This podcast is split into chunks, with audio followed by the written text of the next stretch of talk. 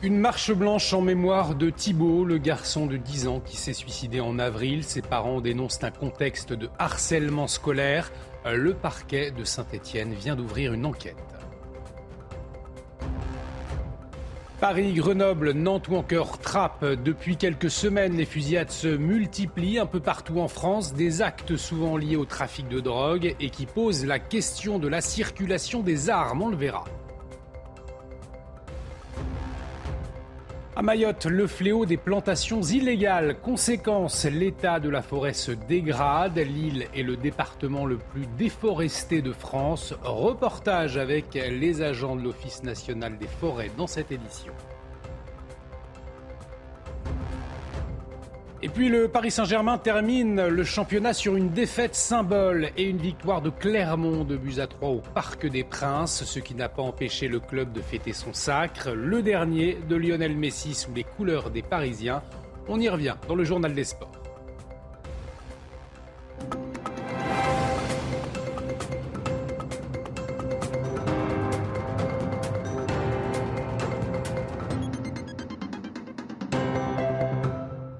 Très heureux de vous retrouver sur CNews. Bienvenue dans l'édition de la nuit. Et à la une de l'actualité, la marche blanche ce samedi après-midi à Montbrison, dans la Loire, à la mémoire de Thibault.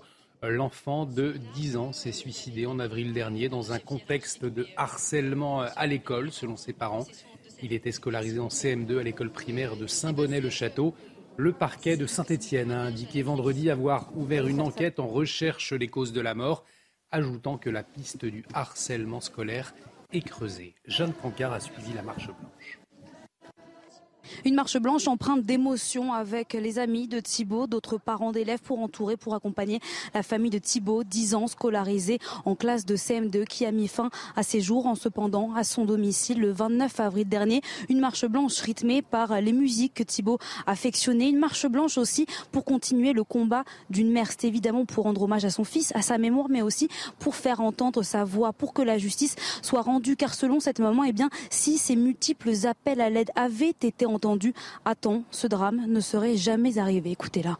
Il aurait pu être évité euh, par euh, de l'aide de, la directrice, par de l'aide de l'éducatrice, par de l'aide de la psychologue, par de l'aide euh, humaine et qu'on nous ait cru en fait, qu'on ait cru en Thibault et en sa souffrance parce qu'au final on n'en serait pas là aujourd'hui. Le combat aussi d'une mère pour prouver que son enfant a été victime d'un harcèlement scolaire pendant près de deux ans puisque le parquet de Saint-Etienne a ouvert une enquête pour tenter de comprendre les circonstances de la mort de Thibault, savoir ce qui l'a poussé réellement au suicide. La piste du harcèlement scolaire est creusée mais à ce stade, d'après le parquet, sans éléments probants. Et le harcèlement scolaire est au cœur de toutes les préoccupations après les affaires qui ont éclaté ces dernières semaines. Alors, euh, quels moyens sont mis en place? Est-ce qu'ils sont suffisants? Voyez les précisions tout de suite de Vincent Faondège. Face au harcèlement scolaire, le gouvernement a mis en place à la rentrée dernière un programme de prévention baptisé phare. Il prévoit notamment la formation de la communauté éducative volontaire, l'intervention en cas de harcèlement et la mise à disposition d'une plateforme dédiée.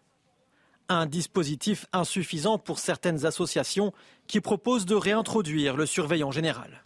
Euh, qui était une personne qui était dans l'établissement 100% euh, occupée à euh, gérer l'autorité, à faire respecter l'autorité, à faire respecter le, fonctionnement de l'institution et surtout les relations entre les élèves. Pour le syndicat des personnels de l'éducation nationale, il y a un manque criant de moyens humains. Pour mettre des moyens humains, il faut qu'il y ait des personnes volontaires. Euh, le problème de ces référents, c'est que la plupart, un certain nombre euh, ne sont pas volontaires, ils sont désignés. Euh, que ce sont des enseignants parfois référents, mais qui ont leur classe. Et dans le primaire, c'est très compliqué parce que en fait, ils ont tellement de choses à gérer. On n'a pas les moyens qu'il faut pour pallier à ce problème-là. Par ailleurs, deux numéros existent en cas de harcèlement à l'école, il est conseillé aux parents ou élèves d'appeler le 30-20, le 30-18 en cas de cyberharcèlement. Le harcèlement scolaire, un fléau en France, mais pas seulement. L'Italie également touchée avec une recrudescence constatée notamment après le confinement. Alors quelles mesures ont été prises? Les précisions sur place de notre correspondante Natalia Mendoza. En Italie, selon l'Institut supérieur de la santé, depuis le début euh, de la pandémie, les cas de harcèlement et de cyberharcèlement sont en nette augmentation. Les victimes sont de plus en plus jeunes. On parle d'enfants à partir de l'âge de 10 ans. De plus en plus de filles euh, sont prises pour cible des harceleurs. La dernière étude sur le euh, fléau publiée en février de cette année indique que désormais en Italie, un mineur sur deux est confronté au harcèlement. En 2017, une loi spécifique a été adoptée pour lutter contre le fléau. Elle prévoit des mesures de prévention. Chaque école doit avoir une personne formée à laquelle les victimes peuvent s'adresser les directeurs d'établissement et les enseignants ont l'obligation d'informer les familles. Il y a aussi des numéros de téléphone euh, d'urgence euh, pour que les victimes puissent euh, demander de l'aide. Et en ce moment, le Parlement italien est en train d'analyser un projet de loi qui durcit les sanctions contre les harceleurs. Les juges pourront disposer d'un placement via les services sociaux dans des communautés de rééducation pour les harceleurs.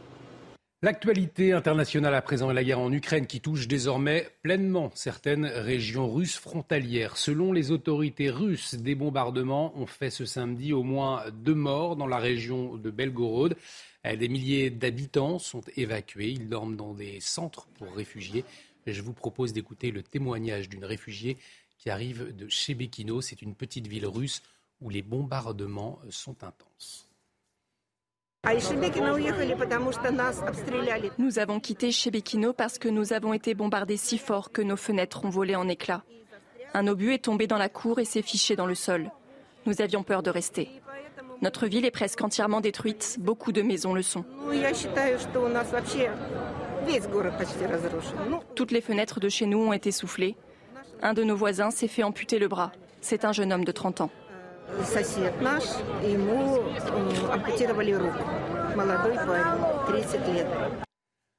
Le Premier ministre indien s'est rendu sur les lieux de l'accident de train qui a coûté la vie à 288 personnes et fait 900 blessés.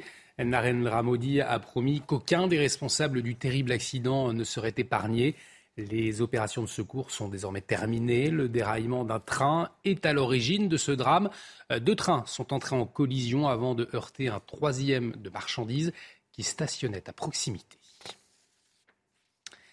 Le Sénégal sous tension après les affrontements qui ont fait au moins 15 morts depuis jeudi. Les appels au calme se multiplient et les Sénégalais craignent une reprise des violences si l'opposant Ousmane Sonko était finalement arrêté. Voyez les explications de Vincent Fandège. Dans les rues de Dakar, les voitures calcinées bloquent toujours certaines routes. De la fumée se dégage de quelques bâtiments. L'université de la capitale sénégalaise a été le théâtre de violents affrontements ces derniers jours. L'établissement reste fermé. Les étudiants sont appelés à rentrer chez eux. C'est vraiment déplorable parce que nous ne nous attendons pas à ça. Parce que les affaires politiques, ça ne devait pas nous concerner, nous étudiants qui sont ici. Depuis jeudi, le pays est secoué par de vives altercations entre jeunes et forces de l'ordre. Les manifestants protestent contre la condamnation d'Ousmane Sonko à deux ans de prison pour corruption de la jeunesse. Sa peine pourrait le rendre inéligible à moins d'un an de l'élection présidentielle, alors qu'Ousmane Sonko est présenté comme étant le principal opposant au président sortant Macky Sall. C'est grave. On ne peut pas battre avec son peuple. Il faut écouter la jeunesse. Pourquoi la jeunesse s'est barricadée comme ça? Il faut écouter la jeunesse. Face à ces violences, le ministère des Affaires étrangères recommande aux Français vivant au Sénégal d'éviter tout rassemblement et de rester informés de la situation. Les expatriés, eux, conseillent aux personnes souhaitant s'y rendre de décaler leur voyage. Et on va prendre la direction de Mayotte tout de suite, où l'état de la forêt se dégrade, en cause notamment les productions agricoles illégales, le prélèvement des eaux de rivières ou encore l'abattage excessif des arbres. Selon l'Union internationale pour la conservation de la nature, eh bien, le taux de déforestation annuel de Mayotte atteint 1,2%, ce qui fait de l'île le département le plus déforesté de France. Voyez ce reportage auprès des agents de l'Office national des forêts qui tentent de démanteler les plantations illégales. Jean-Luc Thomas, Geoffrey Gonard. Faire un prélèvement de tomates pour faire des recherches de résidus. Ces plantations agricoles sont illégales. Ce terrain de Mayotte est soumis au régime forestier depuis 2020. Reconnaître la parcelle complète de, euh, des cultures. Donc devant, vous allez avoir un trinôme qui va progresser en tête, histoire d'éclairer la progression. Objectif pour ces gendarmes et ces agents de l'Office national des forêts. Il y a une personne qui marche en crête là-haut. Repérer les plantations illégales et éviter que les produits ne se retrouvent vendus sur les bords de route de Mayotte. Bien évidemment, ça contribue à la déforestation, ça contribue à alimenter tout un marché, une économie parallèle, produit avec des, produits phytosanitaires dans des quantités euh, astronomiques. Plus loin, les agents repèrent d'autres infractions. Je recherche un seuil de prélèvement d'eau en fait, qui doit être dans la zone. On a un ruisseau en contrebas et on a pu voir qu'il y a des captages euh, vraisemblablement illégaux. Le jour où nous ferons notre opération, il est bien entendu prévu de retirer tous ces captages illégaux. 50 personnes sont mobilisées lors de cette opération visant à lutter contre ces atteintes à l'environnement. Prochaine étape, la destruction de 18 hectares de culture sur ces plantations illégales. Paris, Trappes ou encore Nantes. Depuis quelques semaines, les fusillades se multiplient un peu partout en France, des actes souvent liés au trafic de drogue et qui posent la question de la circulation des armes dans l'Hexagone. Le nombre de saisies est en hausse. Thomas Bonnet. À Paris, Grenoble ou encore Trappes, les mêmes scènes. Les fusillades se sont succédées cette semaine. Une violence par arme à feu qui gagne même des territoires jusque-là épargnés comme à Nantua, commune de l'Ain, où une fusillade a fait un mort cette semaine. Par rapport à une, ville de notre importance, 3500 habitants, nous ne pensions pas que c'est quelque chose qui pouvait nous arriver. Une série de fusillades qui interroge à quel point les armes circulent-elles en France Selon les derniers chiffres des autorités, les saisies ont augmenté de 9,5% en 2022 avec un peu plus de 8000 armes récupérées par les forces de l'ordre. Si l'Office central de lutte contre la criminalité organisée justifie cette hausse par un travail plus efficace, la présence d'armes à feu semble également plus répandue que dans le passé. Dans toutes les grandes villes et moyennes villes de France, vous y trouvez des stupéfiants, donc des, armes à feu en circulation. Et euh, je parle essentiellement de la Kalachnikov qui circule beaucoup dans notre pays, beaucoup plus qu'il y a une, quinzaine d'années. Bien évidemment, c'est allé crescendo. Je vous dis bien, après, on multiplie aussi nos opérations de police et nos, de démantèlement de, réseaux de, de stupes. Et du coup, on y trouve bien sûr euh, divers, euh, divers armes de, poing ou d'armes de guerre. En avril, après une série de fusillades meurtrières à Marseille, le ministre de l'Intérieur Gérald Darmanin avait fait part de sa volonté de cibler les consommateurs pour in fine atteindre le trafic et donc réduire les violences qui en découlent. Dans l'actualité également, euh, ce samedi, drapeaux arc-en-ciel en main, plusieurs milliers de personnes ont défilé sous le soleil de Saint-Denis. La troisième édition de la marche des fiertés des banlieues s'est tenue euh, pour euh, défendre les droits des personnes LGBT résidant dans les quartiers populaires. Parmi les revendications, la défense de la PMA généralisée à toutes, la dénonciation du patriarcat ou encore du colonialisme. Certains participants invitant le gouvernement à se mettre au travail. Écoutez. Il y a longtemps eu ce cliché de les quartiers populaires sont plus homophobes qu'ailleurs, c'est difficile qu'ailleurs.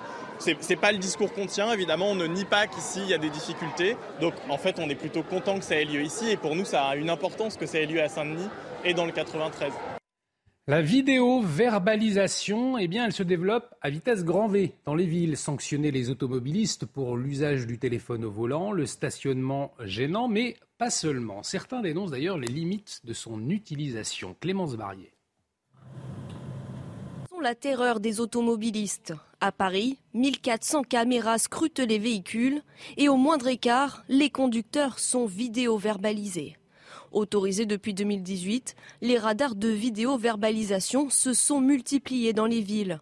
Par exemple, le nombre de radars tourelles est passé de 998 en 2021 à 1193 en 2022. Les radars discriminants, qui permettent de différencier les catégories de véhicules, sont passés de 446 à 469 l'an dernier. Cet avocat, expert en droit routier, dénonce un système à outrance. La plupart du temps, il y a un sentiment d'injustice, euh, puisque la verbalisation n'a pas mis fin à l'infraction. Et c'est ça aussi euh, euh, le point négatif de ce type de dispositif, c'est-à-dire qu'auparavant, l'agent vous interpellait et mettait fin à l'infraction immédiatement. Là, finalement, on laisse consommer l'infraction et vous êtes verbalisé plusieurs jours plus tard. Donc, euh, il n'y a absolument plus du tout d'effet pédagogique. Par conséquent, les vidéos verbalisations sont en hausse À Paris, 124 544 procès-verbaux ont été expédiés en 2019 contre 188 302 l'an dernier. Et ces amendes rapportent gros aux communes et à l'État, 850 millions d'euros en 2021 en excluant les radars vitesse. Et vous en avez peut-être profité ce samedi. Beau temps ce week-end sur une grande partie de la France. C'est le cas notamment en Gironde et dans la région. Et les professionnels du tourisme, eh bien, ils se réjouissent depuis un mois. Les touristes sont de retour. Les réservations pour cet été sont lancées. Voyez ce reportage sur le bassin d'Arcachon d'Antoine Estève et Jérôme Rampenou. Traditionnellement, le mois de juin, c'est l'antichambre de la grande saison estivale pour les professionnels du tourisme. Il faut rôder les équipes et gérer les réservations. Depuis le mois de mai, on revoit des étrangers, euh, l'Europe du Nord, euh, Suisse, euh, enfin, des Espagnols, des Italiens. Donc ça, ça fait plaisir de revoir un peu les étrangers, puisque les Français repartent aussi un peu à l'étranger. Donc ça fait, le, ça fait la balance. le mois de juillet est bien lancé, le mois d'août est encore en retard. Donc n'hésitez pas à réserver, hein. il nous reste des chambres. Avec une météo radieuse et des températures autour des 30 degrés, les premiers week-ends de juin s'annoncent exceptionnels. On a fait la dune le matin et là maintenant, regardez, euh, les plages sont vides, le soir il n'y a, a, pas de monde dans les restos, c'est très très bien. Mais c'est magnifique, on y reviendra. Comme on n'est pas loin de Paris et Bordeaux, euh, rapidement, bah, ça, ça bouge. Enfin, il y a beaucoup de monde, ça fait x2, x3 ici. Euh, dès qu'il fait beau, tout est rempli et on se croirait en plein été.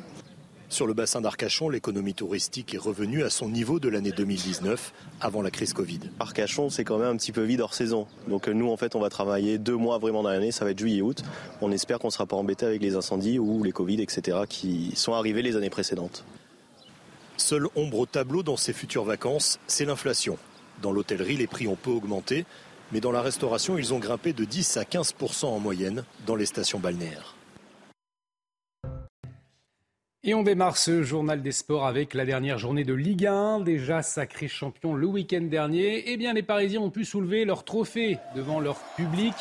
Le dernier pour Lionel Messi avec le Paris Saint-Germain. Euh, deux ans après son arrivée, le meilleur joueur de l'histoire va bel et bien quitter l'Hexagone. Un dernier trophée et une dernière défaite pour le PSG version Pulga. Les Parisiens se sont fait surprendre par les Clermontois eux qui menaient 2 à 0, se sont finalement inclinés 3 buts à 2. Mais euh, pour Kylian Mbappé, l'essentiel était ailleurs. Écoutez-le. Il y a plus important que le football. Euh, sur le terrain, on était déjà champion. On aurait pu perdre 22-0, ça aurait rien changé pour nous. Euh, il fallait vraiment qu'on rende hommage à Sergio. Je pense qu'on est tous touchés. C'est une situation qui est extrêmement grave. Voilà, ça nous a préoccupé toute la semaine et on a essayé de, lui rendre hommage du mieux qu'on pouvait. Et, le terrain, voilà, c'était le terrain.